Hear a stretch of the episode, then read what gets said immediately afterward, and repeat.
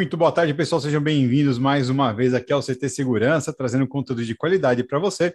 E a gente está aqui num bate-papo com a Security Talks. Daqui a pouco eu vou apresentar esse pessoal, porque antes de mais nada, eu preciso falar com você a respeito das regrinhas de ouro. São três regrinhas básicas. A primeira é verifica se você já está inscrito no nosso canal. Se não, se inscreve rapidamente e também aproveita para ativar as notificações. Olha para ativar sempre no modo todas para garantir que você vai receber todo o nosso conteúdo. E deixa também o seu like. Essas ações combinadas ajudam a impulsionar o algoritmo do YouTube a levar essa informação, a compartilhar esse conhecimento muito mais longe. Então vai lá, se inscreve, ativa as notificações e deixe o seu like também. Outra informação importante, no cantinho direito da sua tela, do seu, sua telinha do YouTube, tem um save the date para o dia 20 de outubro, exatamente, dia 20 de outubro, a gente tem o Security Talks Day, exatamente, vai ser um evento especial com a galera aqui da Avantia, então não perca, já reserva essa data para você participar com a gente, em breve a gente vai estar dando muito mais informações para vocês. Muito bom, vamos lá. No bate-papo de hoje, temos alguns convidados aqui. Então, pelo no, no, no corner da Avante, está aqui conosco hoje o nosso querido Antônio Egito. Tudo bem, Antônio? Tudo bem? Boa tarde, pessoal. Sejam bem-vindos. Muito bom. E no corner da ICTS, nosso convidado de hoje é o Alexandre Villanova. Tudo bem, Alexandre? Tudo bom, boa tarde a todos. Uma ótima live para todos nós. Muito bom. E o nosso convidado mais do que especial da tarde de hoje é o André Spiegel, da Eleve Educação. Boa tarde, André. Como vai você? Bem, boa tarde, pessoal. Boa tarde a todos. Obrigado aí pelo convite. Boa live para todo mundo. Show de bola. Muito bom, pessoal. Vocês, conforme forem chegando, a gente sempre convida que vocês deem aí um alô no chat do YouTube para que a gente possa devolver, retribuir esse alô para vocês conforme a gente vai tendo espaço aqui no bate-papo. Quem já chegou aqui com a gente é o pessoal do marketing da Avante, é como sempre, o Marcos Cardial também está por aqui, o Marcos Cardial que é da Ambev. Bem-vindo, Marcos. Né? Quem está mais por aqui também? O Ricardo Augusto. Muito boa tarde, Ricardo Augusto. Lá de Laguna, Santa Catarina, muito legal. Então, conforme vocês forem chegar, vão dando esse alô que daqui a pouco eu volto para cumprimentar vocês de novo, tá ok? Muito bom. É, eu quero começar esse bate-papo com o nosso amigo Antônio Egito. Olá, André, seja bem-vindo. Em nome da Avantia, seja bem-vindo. Queria também dar um abraço aí no meu amigo Alexandre Silvano. É um prazer muito grande estar aqui com vocês. André, muito legal você estar aqui conosco, viu? André, conta um pouco da, de você, fala um pouco de você, sua formação, sua atuação no Grupo Eleva, se possível, a dimensão do grupo, né, na, na área de segurança, é claro. Então, obrigado aí pelo, pelo convite novamente. É, eu tenho 39 anos, tô, trabalho na área de segurança há mais ou menos 18 anos. É, não me formei nessa área inicialmente, sou formado em marketing, é, e ao longo do tempo, acho que muitos da área é, passam por isso, vão trabalhando na área por algum motivo pessoal, se acabam chegando perto da área, vão tomando gosto e acabam gostando e seguindo nessa área investindo nela. Então, depois eu me formei em gestão de segurança privada, tive a oportunidade de fazer alguns cursos né, é, na área de segurança e a experiência também ao longo do tempo que foi é, passando. Tive muita experiência na área de, de escola, é, trabalhei uma época em shopping center também, que dá uma bagagem bem grande para quem é da área. E falando um pouco agora de, de Eleva Educação, a Eleva Educação hoje é uma empresa, uma das maiores de educação básica do Brasil, e na área de segurança é uma coisa nova, né? Eu estava até comentando que é, o mercado de educação básica ele mudou de uns anos para trás para cá e, e muitas empresas entraram nesse mercado. Então é normal que as, as empresas comecem a investir na área de segurança para suas escolas, né? As escolas de bairro começaram a ser adquiridas por grandes grupos e, e, as empresas começaram a investir na área de segurança. Então, hoje eu cuido de um segmento dentro da Eleva Educação, que a gente chama de segmento global, são algumas unidades, mais ou menos umas 8 a 10 unidades aí, é, e eu vejo toda a parte de segurança dessas unidades, safety e security dessas unidades. Tá? Então, tem esse movimento né, de, de empresas grandes na área de educação, e eu acho que é uma coisa natural é, de grandes empresas começar a investir na área de segurança, nada mais é, anormal que aconteça isso também na área de educação, entendeu? O André, é, você pode falar um pouquinho sobre o crescimento no mercado das escolas? Você acabou de falar que as grandes escolas, as grandes, grandes grupos, né, estão adquirindo escolas de bairro. Dá é. para você falar um pouquinho desse crescimento? Claro. É, esses novos até, mercados, até, novos investimentos? Sem dúvida. Até alguns anos atrás, a gente tinha muita escola, a gente ainda tem, né? As escolas é, nas nossas cidades, escolas pequenas, escolas grandes, escolas tradicionais, né? E as escolas internacionais. Então, o que vem acontecendo ao longo dos anos, que a gente tem visto, é, que o mercado de educação se tornou um mercado atrativo, né, um mercado é, em potencial. Então, as empresas resolveram começar a investir nesse, nesse mercado e comprar essas escolas, né, escolas pequenas, escolas de bairro. Então, a gente vê hoje algumas empresas semelhantes à Eleva Educação né, é, entrando no mercado, adquirindo é, redes de escola que às vezes tinham é, algumas unidades no, no, na cidade que a gente vive, né, e, e, em torno do Brasil todo, porque são empresas não só aqui do Rio de Janeiro, onde está a Leva Educação, mas é, do Brasil todo, adquirindo escolas e transformando, profissionalizando mais, né, alavancando essas escolas com investimento, mudando a, a forma, né, a novo, nova forma de, de fazer educação, uma forma muito mais profissional, né, com uma, um background de uma empresa por trás. Então, é um mercado que cresceu bastante né, nos últimos anos com a entrada dessas empresas, comprando essas escolas é, é, das nossas cidades, nossos bairros. Mas como a gente tem um mercado muito grande de escola, né, a gente ainda tem as escolas internacionais, né, que a gente vê por aí, é, as escolas menores de bairro, né, creches também ainda estão ali. Então acho que assim é um mercado muito grande, educação básica, né, é uma coisa que a gente não tem limite. Então acho que tem espaço para todo mundo. André, é, se vocês me permitem, fazer um comentário, né? Então, pelo que você está nos falando, a segurança hoje é um pilar, é um dos pilares do mercado de ensino, né? vamos dizer assim, educação.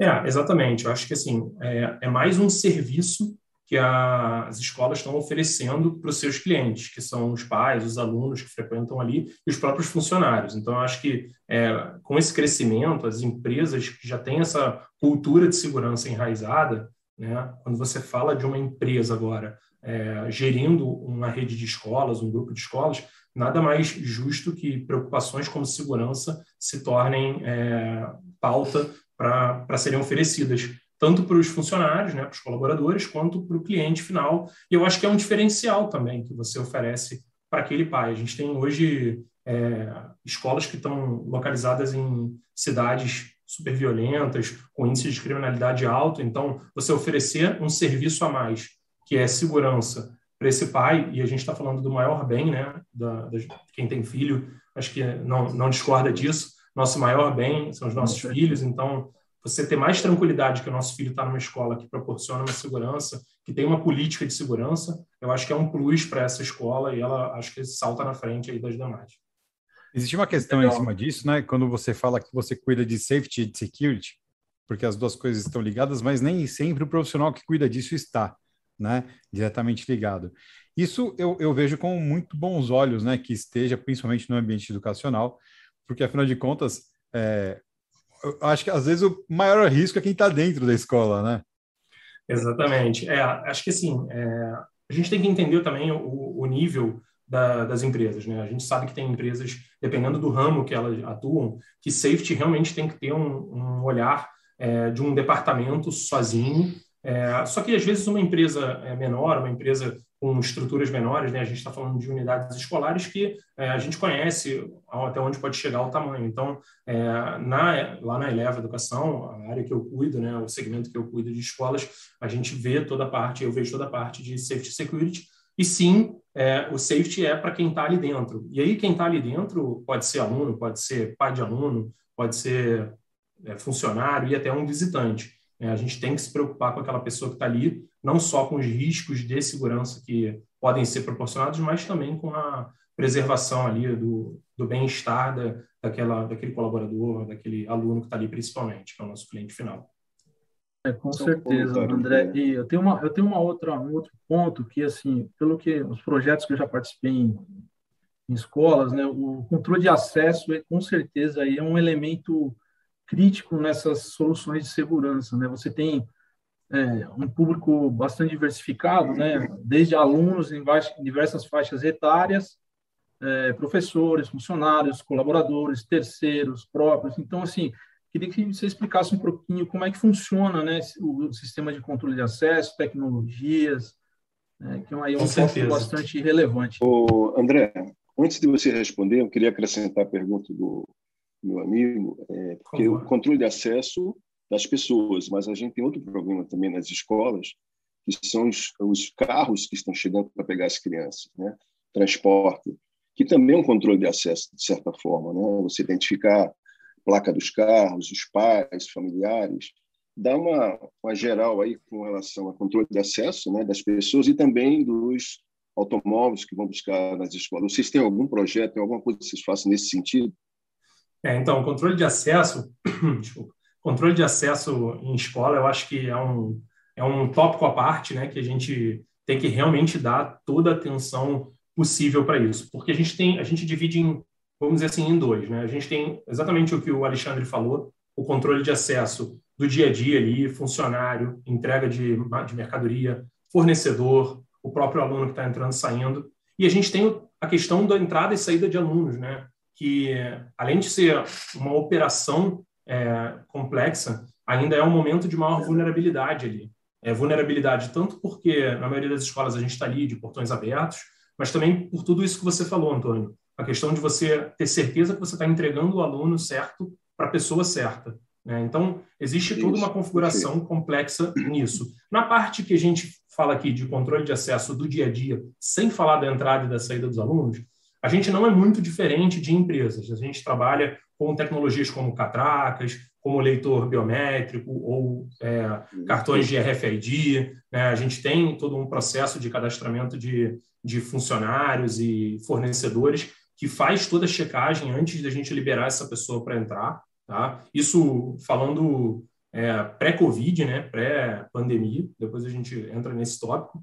E aí, quando a gente fala de.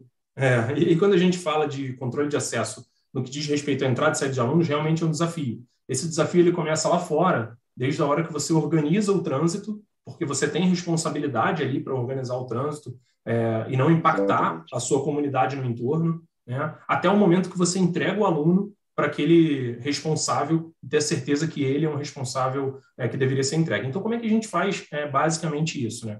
A gente tem, obviamente, empresas terceirizadas que dão apoio ali no, no tráfego, a gente entra em contato com os órgãos públicos de segurança para trabalhar em parceria com eles. É óbvio que uma escola consegue é, fazer uma operação dessa sem ter anuência de órgãos de trânsito e, e como Guarda Municipal aqui no Rio, né, Sete Rio, é, além de toda a parte de controle de acesso. Esse carro que está entrando, ele foi, foi checado, a pessoa que está dentro dele ela é realmente a pessoa que pode buscar o aluno. Então, a gente tem tecnologias hoje né, para poder verificar se esse carro é um carro que está autorizado a entrar. E aí a gente está falando de leitor de placa, a gente pode falar de um QR Code que é disponibilizado para os pais para eles fazerem a validação lá. Então, a gente tem adesivos específicos que são disponibilizados para os pais, para eles colocarem no veículo e esse é um adesivo que, eles, que você, quando tira, ele se desfaz, então não dá para você passar de um carro para o outro. Então, você cria diversas barreiras de checagem, né? Desde checar o veículo através de leitor de placa ou QR Code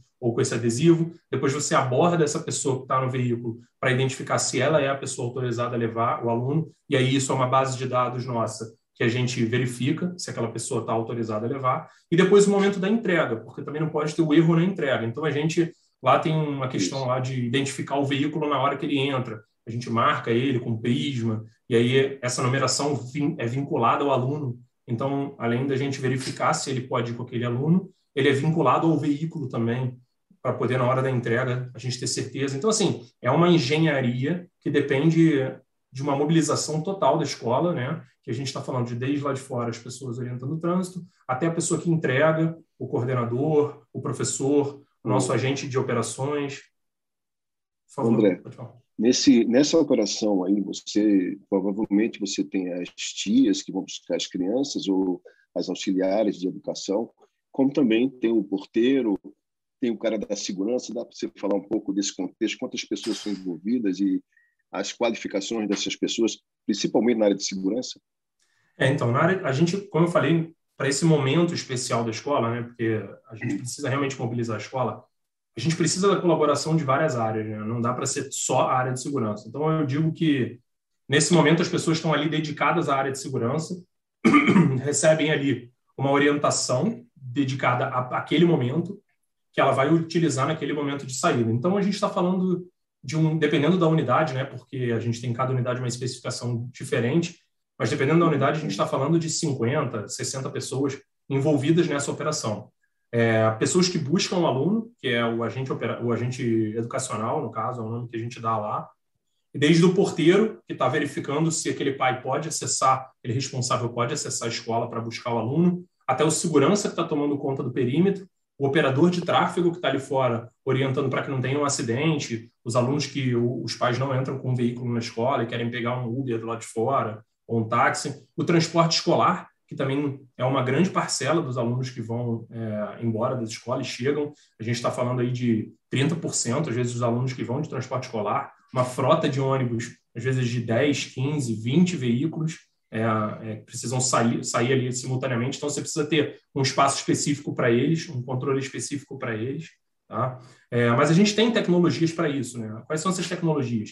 É, os alunos hoje, por conta da pandemia, eles permanecem dentro de sala de aula para poder sair na hora do, de ir embora. Eles não se concentram mais como era feito antigamente. Então, a gente tem uma tecnologia que envia o nome desse aluno para cada sala de aula quando o responsável dele chega na escola. Então, o responsável dele chega, ele é identificado é, com base no nosso banco de dados e a gente usa uma tecnologia nossa que avisa dentro de sala de aula que está na hora desse aluno se dirigir à saída. E aí um agente educacional, que é o nosso inspetor, antigo inspetor, ele se dirige até o uhum. local designado para o aluno, que está vinculado a um prisma, a um número de um, do carro, e é entregue esse carro. Então, assim, a gente está falando de várias barreiras de proteção, né? A gente está falando de identificar o carro, a gente está falando de identificar a pessoa que está dentro do carro, a gente está falando de marcar, vincular o aluno ao carro, e todo esse suporte em volta desse processo de saída que acontece em diversos momentos, né? Porque você pega uma, uma escola que, vamos dizer, tem em torno de 1.500 alunos, não, eles não saem ao mesmo tempo. Então, a gente precisa repetir esse processo é, diversas vezes para escalonar essa saída, o impacto ser menor e a gente conseguir aguentar esse processo né, de saída, que é um processo bem complexo. Né? É, e dependendo da série, é, às vezes a saída tem uma complexidade maior, né? alunos menores, alunos maiores. Nada mais tranquilo do que horário de saída em escola. o, o, o, resultado vocês sabem como é que é, porque vocês. Chegada vivem... também é complicado. Né? É, chegando e saindo. É, todo todo mundo é conhece um pouco de saída de escola, né? É, isso me faz levar uma pergunta, André, se vocês me permitem, é, a respeito do perfil desses profissionais que fazem todo esse processo, né?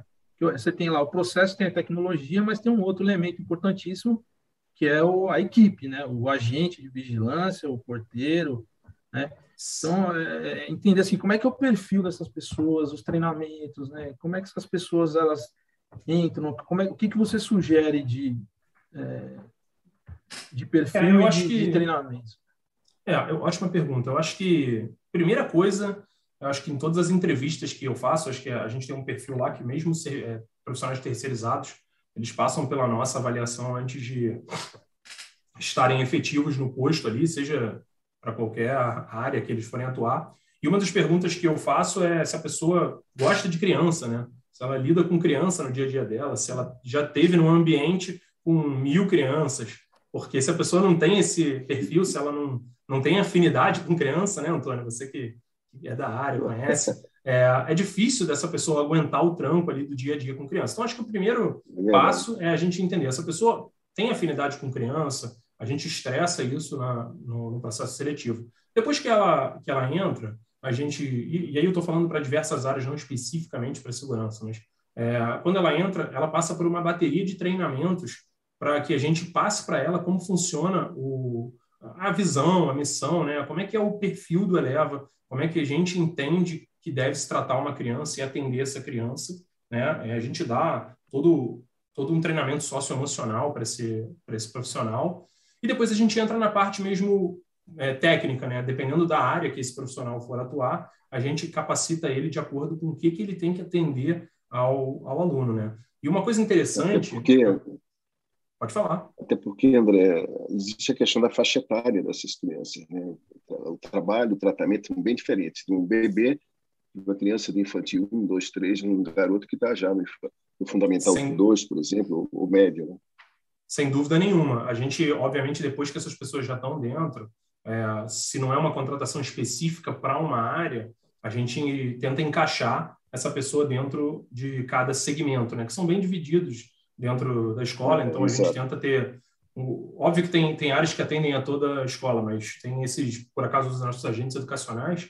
A gente tenta traçar o perfil ali do, do agente educacional que vai se dar melhor com alunos mais velhos, com alunos mais novos, né? Isso é uma coisa comum, mas é, é interessante que eu ia eu ia trazer a questão do profissional terceirizado, né? A gente lá tem essa preocupação de tentar transformar esse profissional terceirizado num profissional com o perfil do Eleva, né? com o perfil ali daquela unidade, para que ele consiga, apesar dele ser um profissional de outra empresa, atender o nosso cliente final, né? que é o aluno, é o pai do aluno, responsável pelo aluno, é, com a nossa cara. Né? Então, trazer esse profissional para dentro de sala de aula, capacitar ele não só sobre a parte técnica, que também é importante, é fundamental para ele executar melhor o, o serviço dele, é, também mostrar para ele como é que funciona o Eleva, o que, que o Eleva quer, né, como empresa, o que, que a gente, como é que a gente quer que você cuide dos nossos alunos. E aí é um a gente aculturamento, vai... né? Exatamente. é um aculturamento a palavra é essa, um aculturamento, é você trazer eles. E também a gente tenta evitar o turnover né, de, desses funcionários, porque a gente sabe que são terceirizados, então é, acaba que a gestão não é totalmente nossa, mas a gente tenta, de alguma forma, é, até vincular eles para que eles queiram estar ali naquele posto de trabalho. Né, reconhecimento, né, valorização desse profissional, isso é fundamental nesse segmento. É, a gente lida com criança, então a gente não pode ter um, um profissional com desvio de caráter ali, porque o risco é muito alto. Então a gente tem que ter esse cuidado para a gente até nesses momentos identificar se tem alguém ali com algum desvio que a gente possa achar que é um risco e entender que ele talvez tenha que estar em outro posto ou que não, não sirva para aquela função Perfeito. específica, né? É, eu entendo que assim o agente de vigilância ele tem que estar, né, fazer o atendimento e também segurança ali ao mesmo tempo, né? Não dá para é, separar muito isso ali, né? Tem que é. os pais e alunos eles esperam um atendimento, né? Então ele não pode esquecer nem o atendimento nem a segurança e também não é. exagerar muito no atendimento. Eu conheço escolas que não proíbem né, o contato, né? Então é, você, to... você tocou num assunto importante porque é, é um desafio, é delicado porque quando você fala de segurança você tem diversas questões técnicas ali que você não pode é, fugir delas, né? A gente fala muito é, para o time de segurança que eles têm que atender melhor, que eles têm que dar o melhor no atendimento ao pai ali, ao à mãe, ao responsável de um modo geral, ao aluno, mas sem perder o foco na segurança. Então, é, é óbvio que não é um 8 ou 80 ali, mas a gente dá um treinamento de atendimento para eles, é, voltado para o trabalho deles ali. Como? Para tentar vincular a forma dele atender mantendo a postura dele, mantendo ele atento aos riscos que estão no entorno, né? A gente dá muito treinamento uhum. para eles de identificação de suspeitos, de abordagem, de técnicas de segurança e que a gente tente mostrar para ele como ele consegue atender o aluno é, que quer ter um relacionamento um pouco mais próximo, uma amizade ali, porque a gente sabe que hoje futebol ou qualquer outro assunto, né, é, as pessoas acontece, acabam se acontece. identificando. Então, eles tentam limitar, a gente tenta que ele seja de certa forma, até um limite onde não vai prejudicar o trabalho dele. E aí, se ele identifica que tem alguma coisa que está passando do limite, ele aciona a liderança dele para tentar contornar a situação ali, receber o aluno junto com ele ali para tentar contornar. Então, acho que assim, é, é, um trabalho que, que realmente tem que ter um dia a dia ali do lado dessa equipe de segurança, é, tanto para não deixar eles tombarem para o lado só do atendimento e nem também deixar eles ficarem como se fossem um exército ali ó, que, que não consegue nem dar bom dia direito. Então, é um equilíbrio mesmo que é um desafio diário. Perfeito. Bom, na sequência, é, é, gostaria de falar um pouco também sobre a gestão de crise, né, André? Se a gente puder trabalhar esse tema, é, a gente tem aí históricos, né, principalmente nos Estados Unidos, no Brasil também a gente tem essa questão aí dos agressores, é, atiradores ativos, né? o atirador que vai invade a escola, muitas vezes já está dentro da escola, né? Então, aí envolve procedimentos, treinamentos, é, procedimento na rotina e na emergência, né? Acho que a grande diferença aí na, na segurança é essa. O que fazer na rotina e o que fazer quando você tem uma, uma, uma crise, né? uma emergência. Então, esse atirador ativo, né? Como é que como é que se prepara para isso? Como é que é essa preparação? Quais são como é, o que você recomenda? É, eu, eu falei que segurança é uma coisa que também está crescendo na área de educação, as, as escolas estão começando a investir, eu acho que uma consequência, porque é um dos temas mais importantes aí da área de segurança, é a gestão de crise. Então, a gente dá atenção para isso, a gente está começando a desenvolver um trabalho de gestão de crise bem amplo, né? É, obviamente, na parte de safety, já é uma cultura que já vem há um tempo, a gente faz treinamentos é, de fire drill, né, para poder prevenir em situações de incêndio. Então, a, a área de treinamento, a parte de treinamento para toda a comunidade que vive dentro da escola já é uma realidade. Então, inserir o tema gestão de crise não é tão difícil. Tá? É, quando a gente fala especificamente de active shooter, né, que é um, infelizmente é uma, uma, uma prática que a gente viu muito nos Estados Unidos, mas que aconteceram alguns casos relevantes aqui no Brasil, é, Suzano, Realengo, e também a gente tem visto que as forças de segurança têm debelado situações que poderiam desencadear em novos casos, é, é inevitável que a gente fale de ter treinamento para esse tipo de ação nas escolas. E aí, quando a gente fala disso, não foge muito da situação de emergência. Né? A gente tenta entrar o mesmo conceito de treinamento que a gente usa para situações de incêndio, mas a gente muda o objetivo final. Né? Então, no caso de Active Shooter, a gente usa uma, uma técnica, a gente está desenvolvendo ainda né, esse tipo de treinamento lá, e usando aquela técnica conhecida nos Estados Unidos que é Run, Hide and Fight, que é aquela técnica de corra, é, se esconda ou lute. Né? E isso requer diversos níveis de investimento, não só na parte de treinamento, em capacitar esses profissionais que estão ali, alunos ou visitantes, ou a comunidade que está ali, a atuar numa situação dessa, como ter tecnologia para auxiliar a gente, porque como é que a gente hoje fala com uma comunidade de duas mil pessoas né, que estão dentro de sala de aula? Então, você precisa investir em algum tipo de comunicação para essas pessoas. Tá comunicação tá em massa, de... né? Comunicação Exatamente. Em massa. Comunicação em massa. E a gente está falando de sistemas de som, sistemas de alarme específico para esse tema, porque você também tem que saber diferenciar naquela hora se é uma situação de incêndio, se é uma e, situação e algumas salas de escudo também, né? Salas de Exatamente. Também, né? proteção. É importante você investir na própria sala, né? Porque quando você fala do run, hide and fight, o hide, que, que é se esconder, você tem que fechar a porta ali, trancar a porta e o agressor ele não pode ter visualização de quem está ali dentro, né? A, Perfeito. Exatamente. André, até, porque... se você me permite um comentário, por favor. Desculpa, é, até isso que você está falando vem de encontro nos últimos nas últimas ocorrências que a gente teve no Brasil, né? É, teve uma dessas ocorrências assim que a professora dentro da sala de aula ela fechou a porta, colocou a, as carteiras na porta, né? E deitou todo mundo no chão. Isso parece uma um procedimento é, muito sim, simples, né? Mas ele foi muito efetivo. Pelo que eu lembro, foi, ela conseguiu salvar alguns alunos só fazendo isso. Exatamente. O agressor tentou entrar na sala, não conseguiu e é, foi para outro lugar onde ele ia conseguir fazer é, um maior estrago, né? matar mais pessoas, ou ferir. Né? Exatamente. Então, parece um procedimento básico e simples, mas ele foi é, muito eficiente. Né? Você deitar no chão, ficar atrás de uma parede. Né?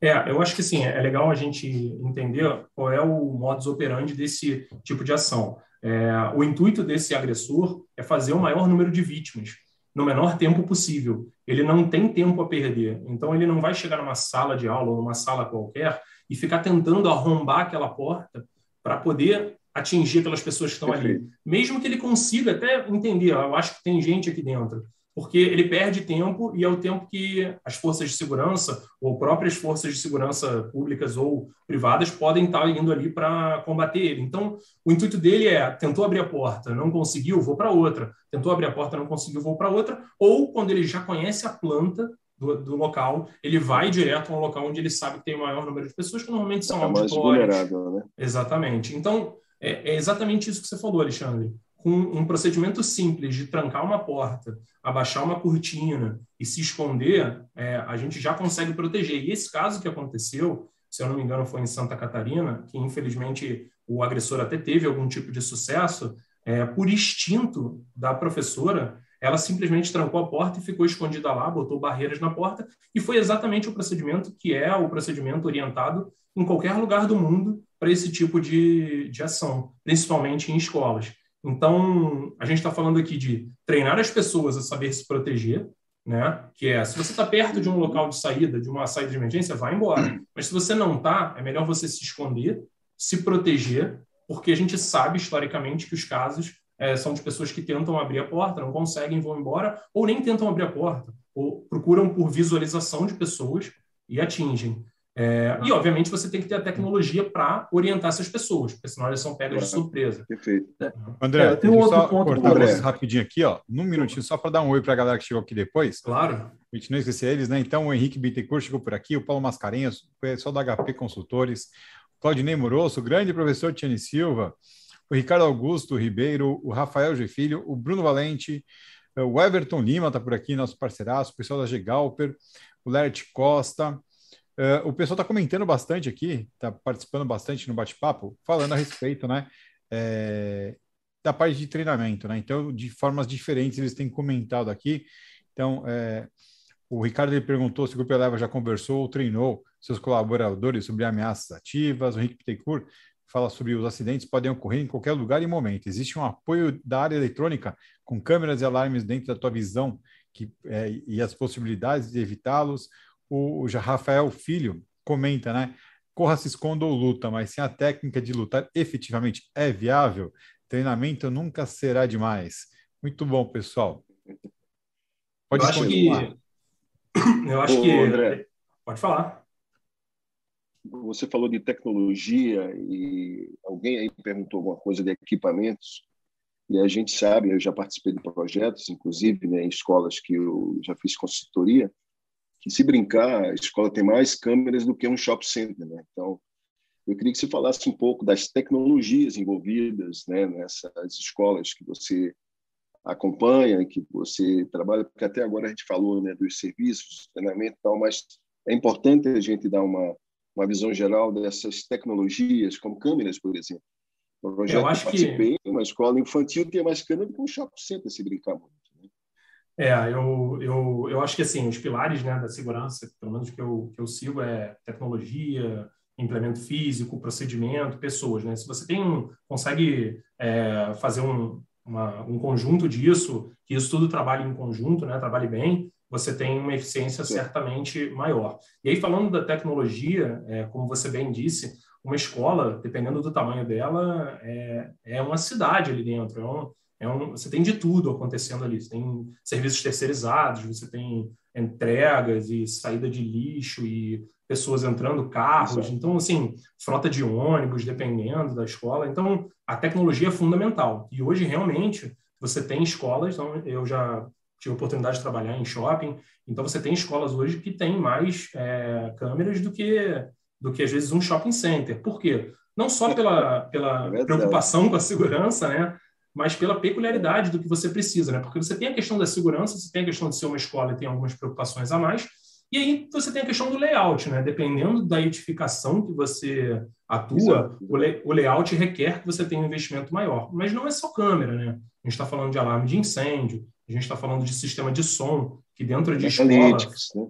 Exatamente tem to todos os sistemas que estão envolvidos nisso. Sistema de som, como a gente estava falando, que hoje eu entendo que tem que ser gerenciado pela área de segurança é, para situações de emergência, alarmes de perímetro, né, é, controle de acesso. Né, o controle de acesso não é só aquela catraca ali por trás, tem um, um sistema que tem que estar integrado. Imagina hoje, de posto, né? Analítico Exatamente. de posto, por exemplo. Eu vou trazer um exemplo. Imagina hoje é, você ter escolas que o pai de aluno o responsável ele faz uma alteração no cadastro daquele aluno de quem pode ou não pode sair e isso tem que estar atualizado ali naquele, naquela, naquele controle de acesso na hora que o pai vai buscar o aluno. Não pode ter um delay, né? A gente não pode é, esperar uma semana para fazer uma atualização, porque às vezes é uma pessoa que sai, é um funcionário que esse, que esse responsável tinha que ele não quer mais que acesse o filho. E aí, quando a gente fala de câmera especificamente, quando a gente fala de escola, a gente Legal. tem escolas que investem em câmera, por exemplo, dentro de banheiro, que só acessa aluno, né? É, por uma questão de prevenção de pedofilia até. Então, assim, tem escolas que investem nisso, é, tem escolas que têm locais sensíveis. É, hoje em dia, a gente tem... As escolas se modernizaram muito. Então, a gente tem áreas de, de, de, situação, de, de equipamentos maker, né, que a gente chama, que é de desenvolvimento, são equipamentos que custam muito caro. O investimento é altíssimo em tecnologia. Hoje os alunos todos usam Chromebook cedido pela escola ou levam o seu laptop para a escola. Então você tem a questão do, da segurança patrimonial também. Você tem a questão do relacionamento do funcionário Pode fechar com, a escola. Né? Exatamente, o relacionamento do funcionário com o aluno. Você tem áreas sensíveis. Você tem um momento de entrada e saída. Você precisa investir em tecnologia que tenha uma, um detalhamento bom, porque imagina naquele universo de 500 alunos saindo ao mesmo tempo, carro entrando, você tem uma ocorrência ali, você precisa ter uma tecnologia que te dê um recurso para poder identificar uma situação, é, atitude suspeita, uma situação de risco, além das áreas externas, né? Porque a gente precisa ô, mapear ô, o que está no entorno. André, você me deixou curioso agora. Você oh. falou de várias tecnologias. Tem alguma tecnologia no Grupo Eleva que você não implementou ainda, que gostaria de implementar, ou que vocês estão estudando? Sim, sim. A gente, é, como eu falei para você, esse desafio de fazer uma saída de aluno, né, de é, mais de 500 alunos ao mesmo tempo, a gente está falando de uma saída com transporte escolar, uma saída de pedestre, uma saída onde entram os, os veículos particulares. Então, para você conseguir gerenciar tudo sozinho, né? Para você não ter que ter um time dedicado para cada área dessa, você precisa investir em tecnologia. E hoje a gente realmente está buscando tecnologia para poder fazer a gestão disso, né? Para eu poder ter hoje uma tecnologia que eu receba o responsável dentro do veículo e ao mesmo tempo que eu identifique se esse responsável tem autorização para buscar esse aluno, automaticamente eu consiga chamar esse aluno e direcionar ele para a saída que ele tem que ir. Por quê? Hoje, a gente não tem como fazer com que todos os alunos saiam na mesma porta.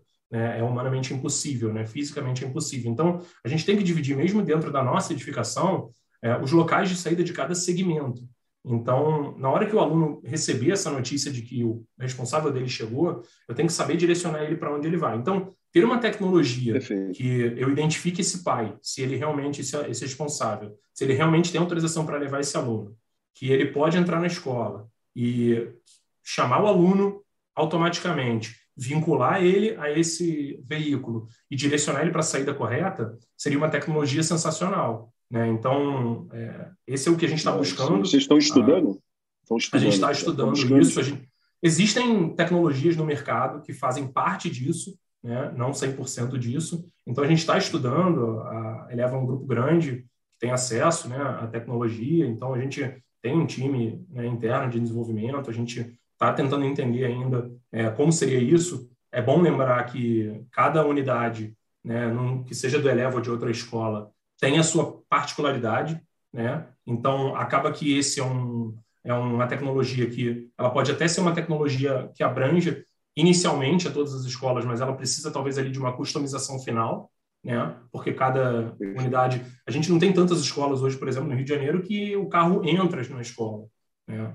É, no nosso caso, as nossas unidades sim. Então isso é um diferencial. A gente tem unidades que só tem uma entrada e uma saída. É, a gente tem unidades que tem mais de uma entrada e uma saída. Então assim, é, ter uma tecnologia que pelo menos comece a olhar isso e depois você consiga customizar ali para sua necessidade, né? É, eu acho que seria sensacional. Então, a gente realmente busca isso, está estudando algumas possibilidades. Né?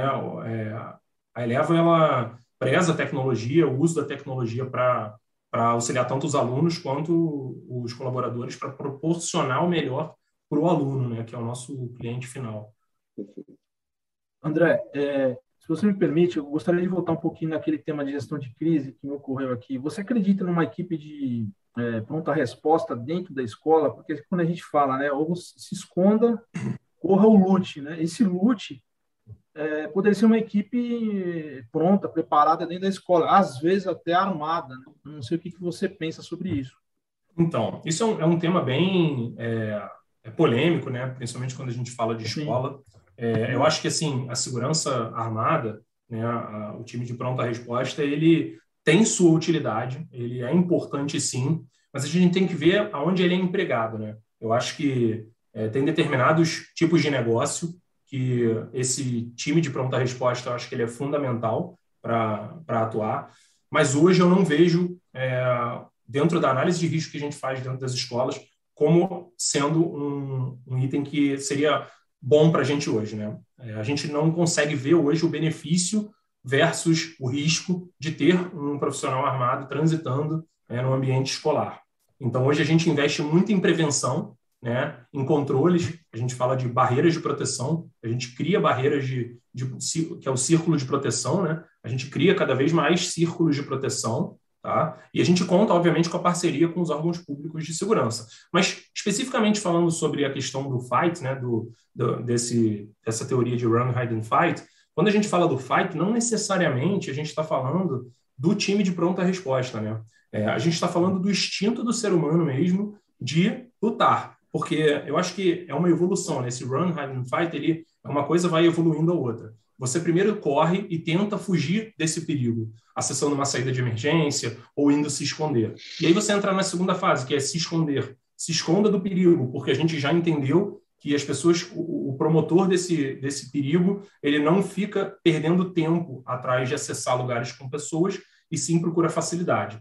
Só que se você chegou num limite onde você não conseguiu correr nem se esconder, eu acho que o instinto humano é de lute. É, lute pela sua vida, porque a gente sabe que esse tipo de, de ação não está ali para fazer refém, né? ele está ali realmente para fazer vítima. Então, o lute é pegue qualquer coisa que você vê no seu entorno e lute. Né? Uma das pessoas que está acompanhando aqui falou de treinamento, é óbvio que se a gente puder capacitar as pessoas, e aí quando a gente fala de active shooter no ambiente empresarial é mais fácil, capacitar as pessoas com técnicas de defesa pessoal, com luta, vai ser sempre um grau a mais que você vai estar de proteção, né? porque essa pessoa vai ter uma capacidade maior de se defender. Mas como, como a gente fala de escola, né, de alunos, o, o que a gente quer orientar esses alunos é pegue qualquer coisa que você tem ali e tente se defender. Né? A gente normalmente vê que esses ataques são ataques de lobos solitários, de pessoas sozinhas. Então, você pode se juntar e ir para cima dessa pessoa se você não tem mais como se esconder, que inevitavelmente eu acho que você vai conseguir debelar essa, essa pessoa, é, mas infelizmente vítimas podem acontecer. Então, eu acho que quando a gente fala do fight, dentro do run, hand and fight, eu acho que é o último recurso que a gente fala do ser humano. Mas se a gente tem ambientes onde tem um time de pronta resposta, obviamente ele é super útil e ele é fundamental, na verdade, nesse caso. Só que hoje, fazendo uma análise de risco é, no ambiente escolar, eu não, não consigo entender, é, dependendo... Hoje eu estou falando também, assim, de eleva, tá? É, é, óbvio que a gente pode ter escolas que tenham um apelo, né? às vezes escolas internacionais, que tem algum outro tipo de risco envolvido, né? ou dependendo do ambiente onde ela está instalada, se é um ambiente que tem um risco muito maior, talvez se faça necessário um time ali de pronta resposta. Mas hoje, as escolas que, que eu atendo do Eleva, é, fazendo uma análise de risco, eu não vejo hoje como é, a gente possa ter esse time de pronta resposta sem ter um risco alto aí de, de algum é, A prevenção é importantíssima, né? Quando a gente fala em prevenção, é, é, tem a questão do, do bullying, né? Monitoramento do bullying, né? Porque uma coisa leva a outra, né? Então, Exatamente. É, esses agressores eles trabalham aí né, com a vingança, né? Então monitorar bullying, até monitoramento de mídias, mídias sociais, é, acho que é um ponto interessante. Hoje existem formas e ferramentas de fazer isso, né? Então ameaças, esse tipo de coisa. Né? Exatamente. É, quando a gente fala do active shooter, né, especificamente falando disso, a gente tem, tem que entender qual é a origem disso, né?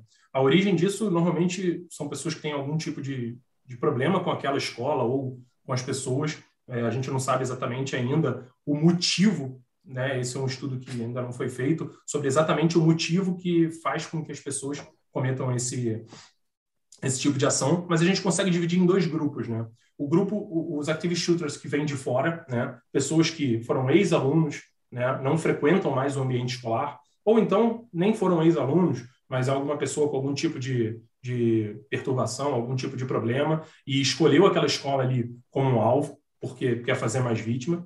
E a gente tem um grupo que a gente fala de pessoas que frequentam a escola, né? Não é o mais comum, tá? Mas pode acontecer algum aluno, né, que tem algum tipo de problema, que possa se sentir de alguma forma é, inferiorizado ali e queira reagir de alguma forma. Né? É óbvio que a gente tem tecnologias para poder tentar mapear isso. Hoje a gente não faz, não usa nenhum tipo de tecnologia lá, mas a gente tem um time forte de psicologia, né, que obviamente não está voltado para é, identificar potenciais active shooters, mas com certeza estão 100% voltados na saúde do aluno, e aí quando a gente fala de saúde, saúde mental do aluno, né, óbvio, para evitar que esse aluno sofra bullying, tem um, um programa forte anti-bullying, né, não só lá na Eleva, como em outras escolas que eu já atuei, é, existe hoje, né, é uma realidade. A gente vê aí, saiu uma matéria há pouco tempo que é, houve um crescimento absurdo de crianças com depressão pós-pandemia. Então, isso é um pontaço de atenção para as escolas. Elas têm que estar de olho nisso, em como isso pode é, se desenrolar, porque às vezes um gatilho faz com que um aluno desse cometa um, uma atitude é, extrema, né? ou até chegue ao ponto né, que a gente está falando aqui de Active Shooter. Então, assim, o time hoje de psicologia certamente está atento a isso, a gente conversa sobre esses assuntos, mas não é o foco deles total Active Shooter, até porque o índice de casos de Active Shooter, ele normalmente vem de fora. Né? E aí a gente tenta se proteger com o que eu falei de círculo de proteção, com barreiras de proteção, né? para evitar esse, esse André, deixa eu, deixa eu aproveitar. É, André, eu, a gente está é... chegando no, no finalzinho aqui, nos últimos 12, 13 minutos do nosso bate-papo, eu quero muito ouvir a respeito de tecnologia. Né? A Avante, por exemplo, tem algumas tecnologias, isso. como, por exemplo, áudio alerta, que você pode né, ter uma palavra de ordem lá que desencadeia todo um processo de segurança. E se a gente está aqui conversando, tô lembrando, tenho três filhos, o menor está com 10 anos, e já houve ocorrência com ele na escola, aonde ele se posicionou, falou, não, não fiz isso, foi fulano, tal, tal, tal, tal, né? É, no primeiro momento eles tiveram a tratativa adequada, e a escola foi nas câmeras, viu que realmente aconteceu, validou o que ele falou, né, é, de fato, e foi tomada a decisão correta, porque tinha o reforço do, do visual das imagens lá, né? É, seja, então, vários, né? Exato, então é um equipamento de segurança sendo usado para contexto pedagógico, no final das contas, né? Exato. É, queria que Muito você falasse bom. um pouco, usasse esses minutos finais, para a gente falar um pouquinho a respeito das questões da tecnologia. Não, sem dúvida. Não, Silvano, falei, Silvano, antes de você, Silvano, antes do André, eu queria acrescentar um pouco. Fala um pouquinho também da questão do entorno, né? Porque a escola fechou. À noite você tem a segurança patrimonial e tem um entorno. E tem, né? Eu queria que você falasse um pouquinho sobre isso, tá? Aproveitando é, eu acho que tecnologias que o Silvano perguntou, tá? É, eu acho que são são assuntos linkados, né? É, falando sobre o entorno, né? E aí eu finalizo falando da tecnologia a escola, é, ela não deixa de ser um ambiente patrimonial que você precisa proteger. Como eu falei para vocês, a gente tem hoje investimentos ali altíssimos em tecnologia que precisam ser protegidos. O ambiente escolar precisa ser protegido. Você pode falar um pouco do que vocês têm lá? Então, hoje, como eu falei, quando a escola fecha, ela não deixa de ser um ambiente patrimonial. Então, hoje a gente investe em tecnologia para proteger esse ambiente, como é, sensores de, de presença, de invasão, né? É, infravermelho nos muros, câmeras, a gente tem a nossa central de monitoramento ali para poder identificar situações de risco. A gente tem os vigilantes, né, que ficam à noite lá. É, em escolas que a gente não pode ter vigilante por uma questão estrutural, né, a gente tem escolas de vários tipos de tamanho. Então, algumas escolas que a gente não tem vigilante, a gente tem alarme com central monitorada para atuar numa situação de emergência, entrar em contato com a gente. Então, assim, a tecnologia ela está totalmente embarcada no, no segmento de segurança dentro das escolas. Tá? E aí o que o Silvano falou é fundamental. Hoje a tecnologia ela auxilia 100% no pedagógico. É, a gente já teve diversos casos de situações é, entre alunos que foram esclarecidas com auxílio da tecnologia. A gente foi ao auxílio das câmeras, entendeu a situação, a gente chama o responsável pedagógico, ele entende ali a situação e ele orienta sobre o que aconteceu. Então, a tecnologia está 100% embarcada tá? É, dentro do, do, da nossa é. realidade. Pode falar.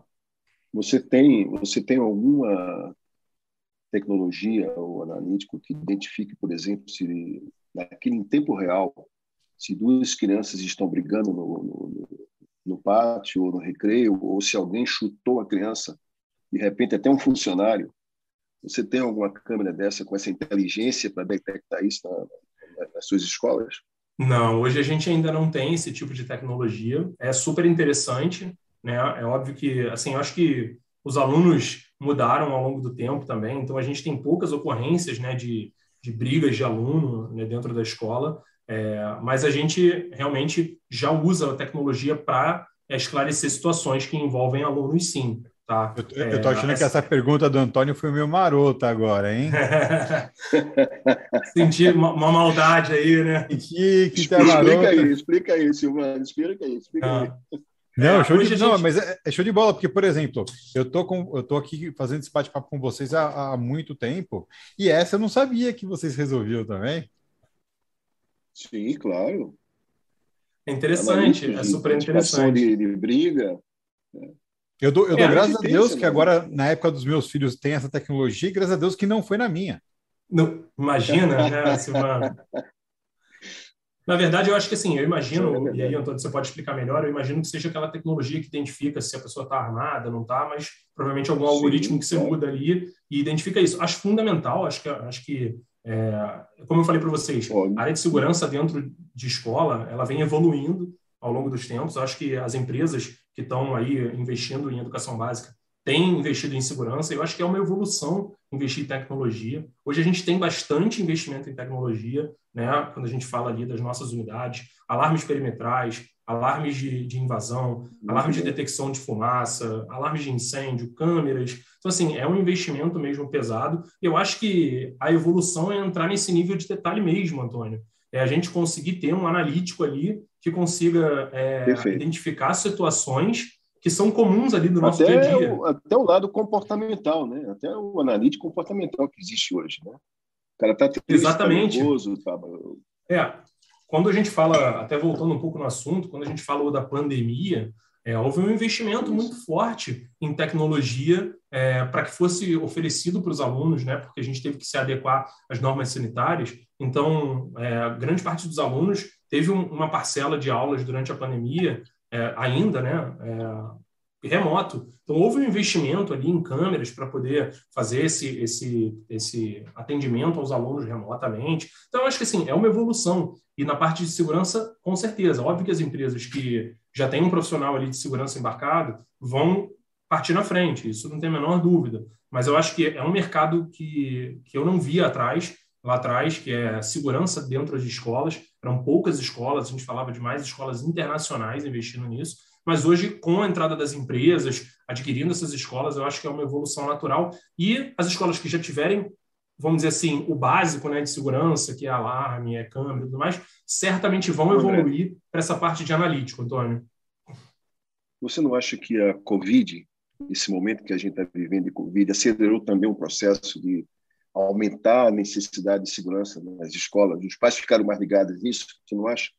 Eu acho que sim. Eu acho que eu acho que a Covid, né, a pandemia, a tragédia que, que foi, que está sendo, né, a pandemia, infelizmente, ela conseguiu trazer algumas coisas positivas, alguns legados né, positivos, que é isso que você falou. Eu acho que hoje a gente investe mais em tecnologia, eu hoje tem um controle muito maior. O pai ele está muito mais dentro da escola para entender o dia a dia dos procedimentos da escola, então ele também consegue opinar nas questões de segurança. O controle de acesso, eu acho que a gente teve um ganho absurdo. Escolas que investiram em câmeras com um leitor é, termográfico que consegue identificar né, se a pessoa está com a temperatura é, acima ou não. Isso já é uma evolução, você já começa a, a ter escolas com, com, um nível de, de, controle de acesso maior. Até o, o, treinamento de controle de acesso, né? Você, os pais, os responsáveis, no modo geral, não, não puderam acessar, acho que ainda não podem acessar as escolas, então houve um controle muito maior de quem acessa as escolas, e isso é um legado que tem que ficar, entendeu? Não é qualquer um que consegue entrar numa escola hoje pós-pandemia. Entendeu? Não entra tão facilmente. Também... André, esse, esse sistema, desculpa, esse não, sistema, falar, esse, esse universo de equipamentos e sistemas, como é que é a tua central de monitoramento? Como é que você faz o monitoramento? Imagina ali que você tem é, diversos procedimentos, treinamentos, profissionais bem especializados nesse monitoramento, né? É, hoje a gente usa é, é, governança, né, para isso. A gente tem, é, eu sou trabalho como se fosse um advisor para as unidades que eu cuido e a gente tem nas unidades a, a coordenação ali de operações de segurança que tem todos os procedimentos de segurança daquela unidade. Cada unidade tem a sua central ali, né, que abrange todos os equipamentos, e um futuro que a gente quer um dia é ter uma central para olhar para todas as unidades de uma vez só.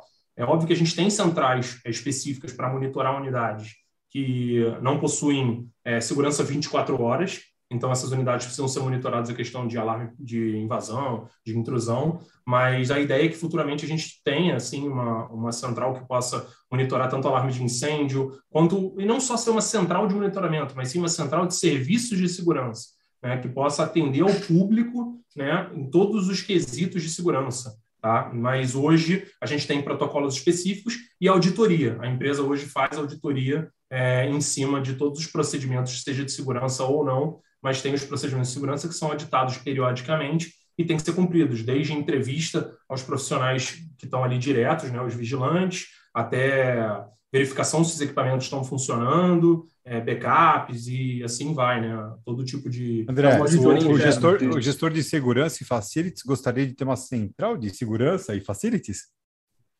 É, eu acho que assim, é, não, não, não diria que seja de facilities, né? Mas hoje você tem uma central de, de serviços de segurança, né? Eu acho que é facilities de segurança, né? Serviços de segurança. Eu acho que é, é, é o, acho que assim todo profissional que, que trabalha na área de segurança e que cuida de vários sites, né? Que a gente chama de vários locais, é, tem isso como talvez um supra-sumo ali de, de governança, de gestão, porque é, é a forma de você conseguir olhar para todos os lugares e, e, e conseguir dar atenção para todos os lugares.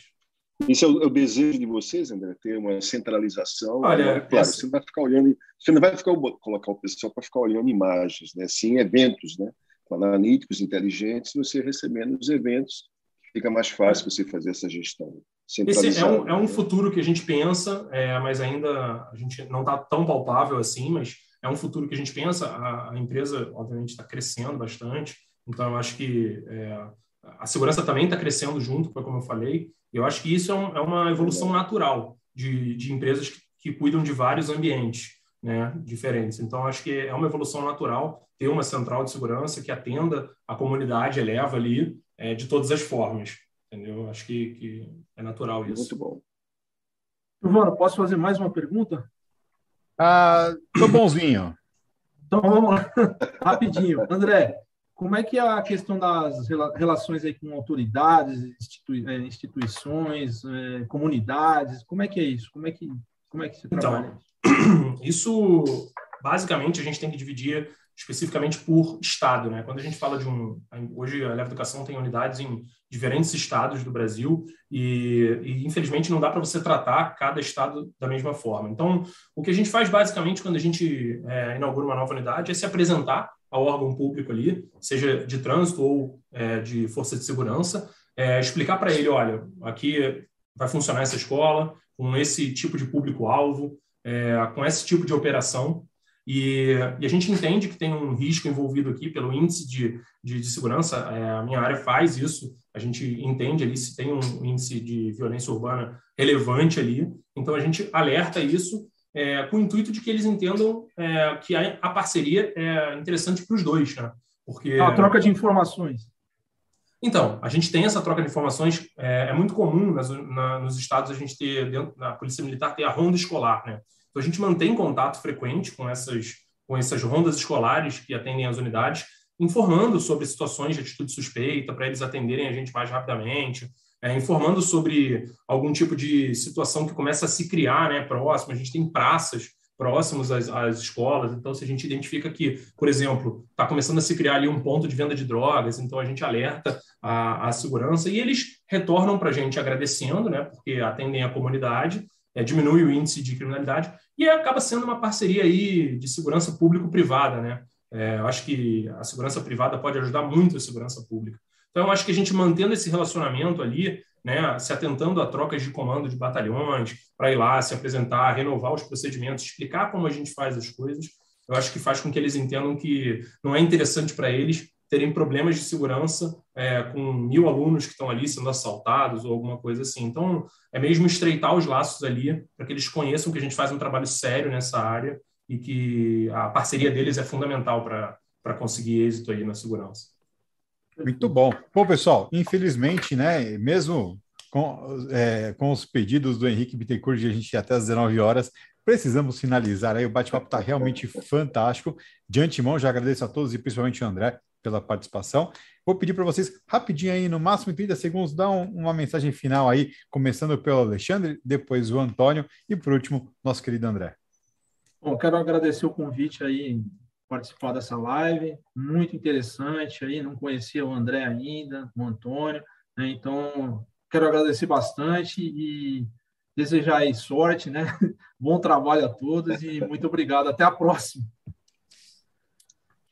Então, em nome da Avante, eu queria agradecer também essa, esse evento, agradecer o André, o Alexandre. Silvano, você é de casa e sempre interessante essas novidades, principalmente nesse setor, né, que é um setor tão delicado e como o André falou, né, está começando agora e vai melhorar muito mais com o tempo. Muito obrigado a todos. Bom, queria agradecer aí, é, primeiro o convite né, da Avante de participar, é, dar os parabéns, porque eu venho acompanhando esses, é, esses encontros que vocês fazem com os profissionais de segurança, tanto a CT Segurança quanto a Avante. É, acho que é super relevante para o crescimento da área né, de segurança, né, para o crescimento dos profissionais de segurança. Né, então, acho que a gente só tem a ganhar, todo mundo aqui. Agradecer aí ao Alexandre, a CTS é uma super parceira, conheço ela já tem um tempo, e um prazer aí ter conhecido o Antônio. É, vamos manter contato aí, eu já vi que você tem muita coisa a agregar para a gente. Então, mais uma vez aí agradecer esse convite, acho que foi sensacional esse bate-papo, tá? e, e agradecer às pessoas que participaram aí. Show de bola, é isso aí. Obrigado então, André. É, muito obrigado aos amigos da casa, como sempre, Antônio Egito e o, e o Alexandre Villanova, né? Também se eu sou da casa, quem manda na casa são vocês, então muito obrigado à Avante, à ICTS pela participação. Se liga, pessoal, não se esquece, dia 20 de outubro, Save the Date, Security Talks Day, imperdível, tá ok? Não deixa de participar. A gente vai ficando por aqui, voltamos na próxima quarta-feira às 17 horas com mais um programa do Security Talks. Valeu, pessoal, um abraço, tchau, tchau. Um abraço, pessoal. Tchau, tchau, um abraço, obrigado, Silvano. you